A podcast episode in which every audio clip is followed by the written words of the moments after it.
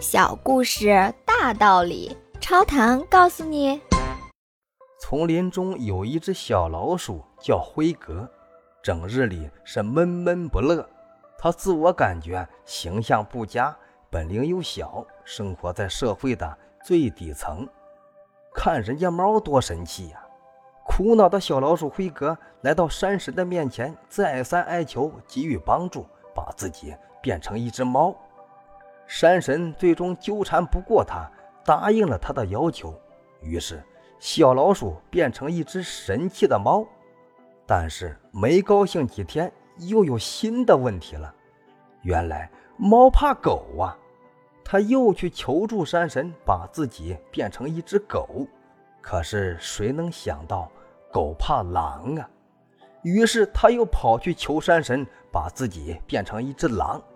如此这般一路的变化，小老鼠终于变成了大象。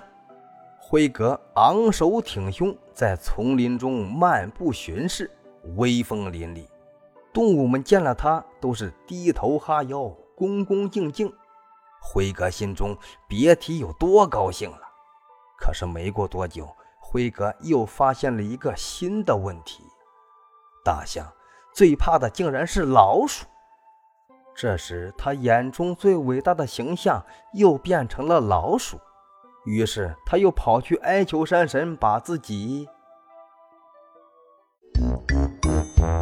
请问您听完这个小故事有什么感想呢？欢迎您在评论区留言，咱们一起探讨。感谢您的订阅，下期故事更精彩。